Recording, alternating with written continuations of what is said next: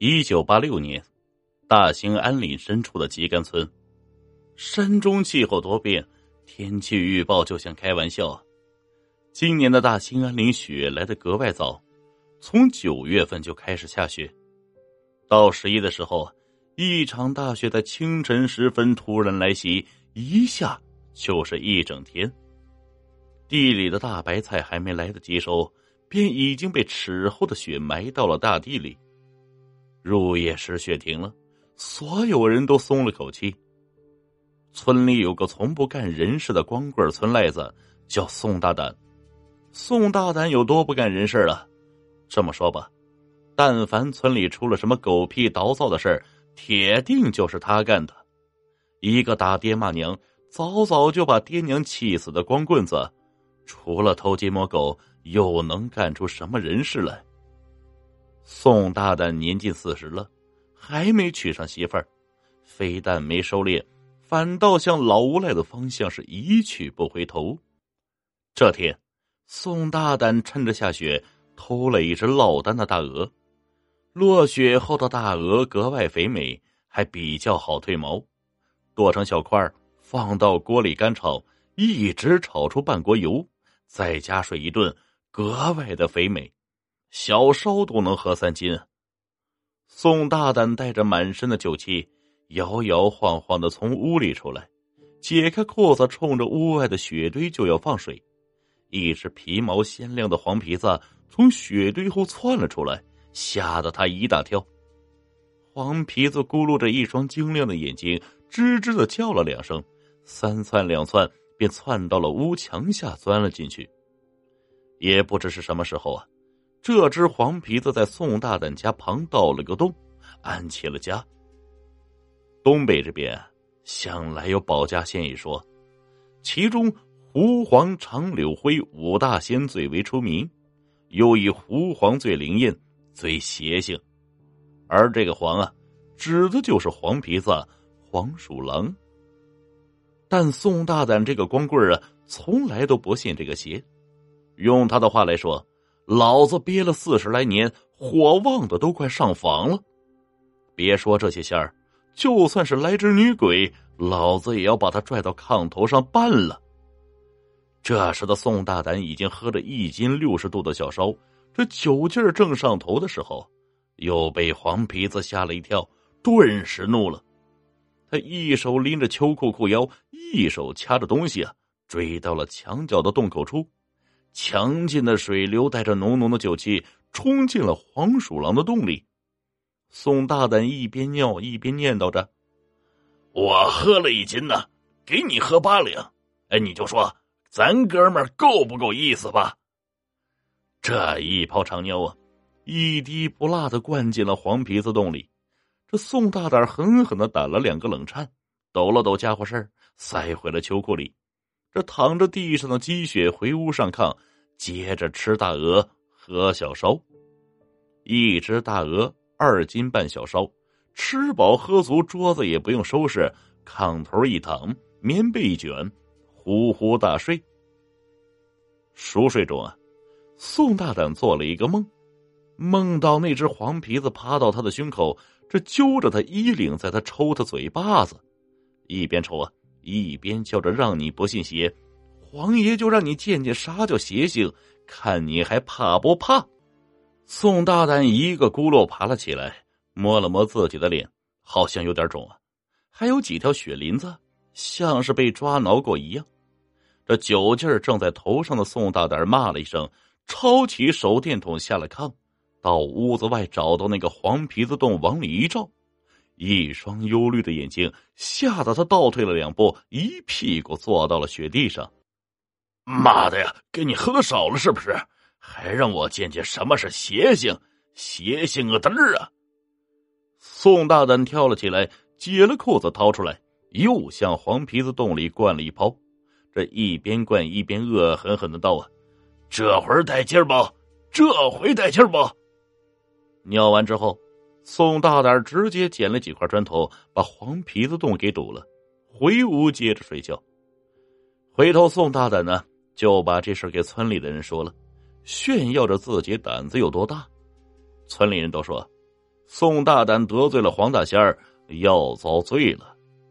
大伙儿都知道啊，黄大仙儿心眼特别小，肯定会闹腾他。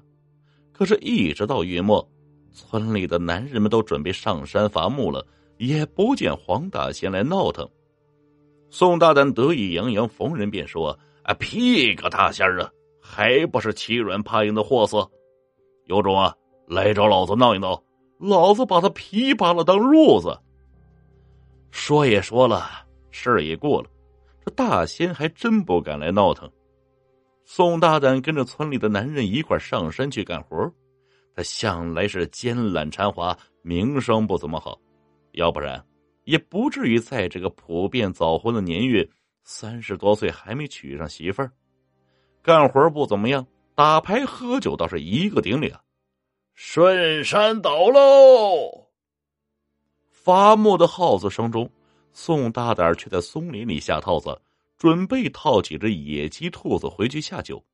这一抬头啊，就看到一棵十分奇怪的松树。松林里的松木高大，几乎不长杂木，也不长小树，但是这棵松树啊，却直接长在一个足有两合抱那么粗的一个大树墩子上，也只有鹅蛋那么粗。却昂着头，一直长到了二十多米高，不比周围的大松树矮。宋大胆哎呦了一声啊！这种又细又长又溜直的松木杆虽然不知道有什么用，但是肯定特别值钱。他抽出斧头就砍了过去，木头很硬，砍了十几斧子，出了一身热汗，也只砍破了一层皮，而且每砍一下。这细长的松木便发出了苏啦啦的响声，像是女人在哭泣。宋大胆不信邪，跑去找跟他一块玩牌、关系特别好的伐木工大橙子，借他的油锯去锯树。大橙子背了油锯过来，看到这棵长在大树墩子上的怪松树，吓得当场可就跪了。跑山人相信山中有精怪，哪怕在五几六几年那会儿。上山伐木都要偷偷祭山，这棵树，传说中叫做树精妻。老树墩子就是这片林子里的树精，那根细长的松树就是他老婆。一般碰到这种情况，别说是树精妻啊，这片林子都要绕过去。现在倒好，要把人家老婆砍了，这不是找死吗？大肠子想拦着呀。可宋大胆反被激上来一股子邪劲儿，抢了大橙子的油锯，昂昂的就锯了上去，锯了足足十来分钟，把锯齿都锯崩了，这才把这根细长的树木锯断了。大橙子直接吓懵了，跪在旁边连连磕头。这宋大胆扛着树修了树杈，这细长笔直的一根大长杆，秀气好看。宋大胆把油锯还给了大肠子，哈哈大笑：“漂亮吧？嘿嘿嘿！哎，这东西啊，肯定值老鼻子钱了。回头卖了钱，请你喝酒啊！”“不用，不用，真不用啊！”这大肠子背着油锯就跑啊。宋大胆把松木杆扛回营地，找了雪厚的地方藏起来了。当天晚上，一帮壮劳力喂完牛把，吃完喝完，倒头就睡。几个爱玩的。聚在宋大胆旁边打牌、赌钱、喝酒。夜半时分，这帐篷外传来了唰啦啦、轰啦啦的声音，像是锯木头，也像是巨兽倒地、树枝被砸飞的声音。